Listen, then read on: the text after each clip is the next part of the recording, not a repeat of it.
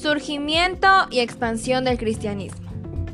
Con la muerte de Cristo, el cristianismo comienza su expansión desde Jerusalén a todos los rincones del imperio, hasta convertirse en el siglo IV en la religión oficial del imperio.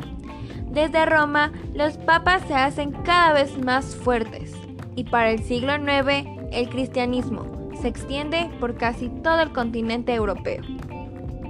Durante el siglo I, las zonas cristianizadas se encontraban principalmente en el Mediterráneo oriental, es decir, el Levante, Anatolia, el delta del Nilo y el este de Grecia.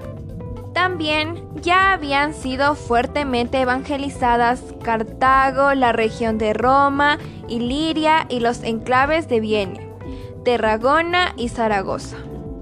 A fines del siglo V, la cristianización se ha extendido por todo el Mediterráneo, alcanzando en el norte de Europa a Irlanda y el oriente de Inglaterra.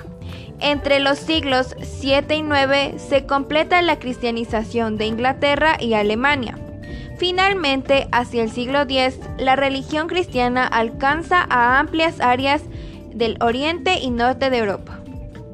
Durante los 25 años del siglo XX, los movimientos misioneros de la Iglesia llevaron la fe cristiana por todo el mundo. La adaptación de las costumbres nativas plantea problemas teológicos y de tradición, como, por ejemplo, conseguir que las tribus africanas polígamas adopten una vida familiar cristiana.